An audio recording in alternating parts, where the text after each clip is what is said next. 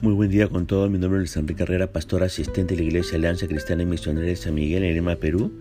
Quisiéramos tener la reflexión del día de hoy, miércoles 2 de agosto del 2023. Hoy nos corresponde reflexionar en el pasaje de 1 de Timoteo, capítulo 1, a partir del versículo 12 hasta el 20. Y hemos querido titular a este devocional Proclamando el Evangelio con la vida. Permítanme leer los versículos del 12 hasta el 17 de este capítulo 1 de 1 de Timoteo. Dice así la palabra de Dios, doy gracias a Cristo Jesús nuestro Señor, que me ha fortalecido, porque me tuvo por fiel poniéndome en el ministerio, aun habiendo sido yo antes blasfemo, perseguidor y agresor. Sin embargo, se me mostró misericordia porque lo hice por ignorancia y mi incredulidad. Pero la gracia de nuestro Señor fue más que abundante, con la fe y el amor que se hallan en Cristo Jesús. Palabra fiel y digna de ser aceptada por todos, Cristo Jesús vino al mundo para salvar a los pecadores, entre los cuales yo soy el primero. Sin embargo, por esto hallé misericordia para que en mí, como el primero, Jesucristo demostrara toda su paciencia como un ejemplo para los que habrían de creer en Él para vida eterna.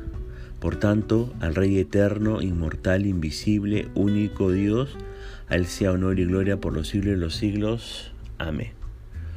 Pablo, fíjese, acaba de decirle a Timoteo que el Evangelio es aquello que él debe predicar y enseñar. ¿Verdad? Lo vimos en el devocional de ayer. No las fábulas, no regulaciones humanas, sino el Evangelio que hace verdaderamente libre al hombre que cree en Jesús. Y ahora nos brinda su propio ejemplo. Dice ahí que él antes era blasfemo, perseguidor de la iglesia, agresor, y ahora es convertido en ministro de Cristo y un ejemplo del amor y la misericordia de Dios. ¿Para qué? Para que nosotros también podamos creer en esta palabra. ¿Qué palabra? Que Cristo vino al mundo a salvar a los pecadores. Fíjese que el valor y la firmeza que muestra Pablo en su ministerio son impresionantes.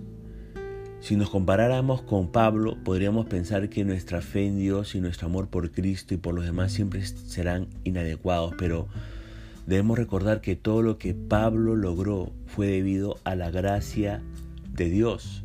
Por lo tanto, podemos estar seguros de que a medida que crezcamos en nuestra relación con Cristo, Él desarrollará nuestra fe y nuestro amor. Ahora, la oración que hizo Pablo por los filipenses también es para nosotros.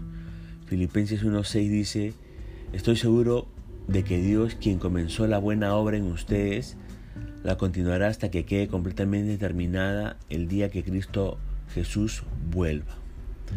Ahora, en el versículo 15 Pablo hace un resumen del mensaje del Evangelio. Él dice que Jesús vino al mundo para salvar a los pecadores y ninguno está fuera del alcance de su salvación. Jesús no vino solamente para mostrarnos cómo vivir mejor, ni para desafiarnos a ser mejores personas, sino Jesús vino para ofrecernos la salvación que brinda vida eterna. Por eso le pregunto, ¿ha aceptado usted su oferta de vida eterna? Ahora fíjese que Pablo quería servir como ejemplo de la gracia de Dios, por eso no dudaba en hablar de su vida pasada. Sabía que otros pecadores cobrarían ánimo al darse cuenta de cómo Dios lo había salvado a pesar de sus fracasos. A veces no nos gusta hablar de nuestras faltas porque tenemos miedo de dañar nuestra imagen ante los demás, pero Pablo demostró que mostrarnos vulnerables ante las personas puede permitirnos comunicar el Evangelio con mayor eficacia. Si la gente no se da cuenta de lo crucial que es el Evangelio en la vida de usted, no comprenderán cuánto lo necesitan ellos. Por eso, ¿de qué manera ha sido Cristo paciente con usted? ¿Se mantuvo Cristo fiel cuando usted dudó de Él o se rebeló en su contra? ¿Lo amó Cristo a pesar de que usted fue indiferente a su palabra y a su iglesia? Recuerde que Dios es paciente con quienes lo aman. No tenga miedo de hablarles a otros acerca de lo que Cristo ha hecho por usted. Así como la vida de Pablo fue transformada por el poder de Cristo, así fue la nuestra. Y es el Evangelio, y solo el Evangelio el que tiene el poder para cambiar a un pecador en un hijo de Dios. Esa es la causa por la que nosotros debemos siempre enfocarnos en compartir simple y poderosamente el Evangelio. Jesús vino a este mundo a salvar a los pecadores y yo soy uno de ellos. Ahora los versículos 18 al 20 nos dicen lo siguiente. Esta comisión te confío, hijo Timoteo, conforme a las profecías que antes se hicieron en cuanto a ti, a fin de que por ellas pelees la buena batalla, guardando la fe y una buena conciencia que algunos han rechazado y naufragaron en lo que, en lo que toca a la fe, entre los cuales están Himeneo y Alejandro, a quienes he entregado a Satanás para que aprendan a no blasfemar. Pablo vuelve a remarcar la tarea que le ha encomendado a Timoteo. Aférrate y predica el Evangelio de Cristo. Combate a quienes se oponen con fábulas y engaños. Sé firme en estas cosas. Y le recuerda las profecías que sobre él se hicieron antes de ser ordenado. Esto es que Dios mismo lo ha llamado. Su Espíritu Santo es quien lo ha escogido para el servicio y por eso es que Él debe cobrar ánimo y tener fortaleza para pilar la buena batalla. Su confianza debe estar puesta en aquel que lo llamó. Se habla de tener una buena conciencia en el versículo 19. ¿Cómo se puede mantener limpia la conciencia? Bueno, en primer lugar asegúrese de valorar su fe en Cristo sobre todas las cosas y haga el bien. Cada vez que usted actúa contrariamente a lo que le indica su conciencia, está endureciendo su corazón y con el paso del tiempo disminuirá su capacidad para distinguir entre lo bueno y lo malo. En su relación con Dios, Él le hablará por medio de su conciencia y le mostrará la diferencia entre lo bueno y lo malo. Asegúrese de actuar de acuerdo con esos impulsos internos para que haga lo correcto y así su conciencia se mantendrá limpia.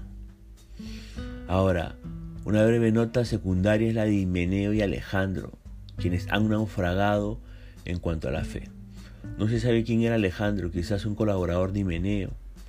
En 2 Timoteo 2, 17 al 18 nos damos cuenta de que Himeneo debilitaba la fe de los creyentes con sus enseñanzas de que la resurrección ya había ocurrido. Y Pablo dice que a estos dos hombres eh, entregó a Satanás, lo cual significa que Pablo los había expulsado de la iglesia. Hizo esto para que reconocieran su error y se arrepintieran. El propósito principal de este castigo era la corrección. Hoy en día es lamentable que la iglesia con frecuencia toma a la ligera la disciplina de los cristianos que pecan deliberadamente. Cuando algún creyente practica conscientemente el pecado, la iglesia debe corregirlo inmediatamente y con firmeza para impedir que toda la congregación se vea afectada. Sin embargo, la disciplina se debe aplicar de tal manera que el ofensor se arrepienta y vuelva al Señor y a la amorosa comunión de la iglesia.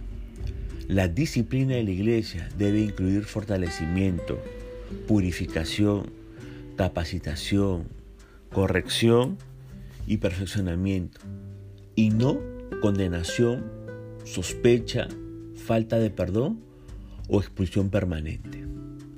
Que el mandato que Pablo da a Timoteo sea desafío y ánimo para que sigamos nosotros peleando la buena batalla.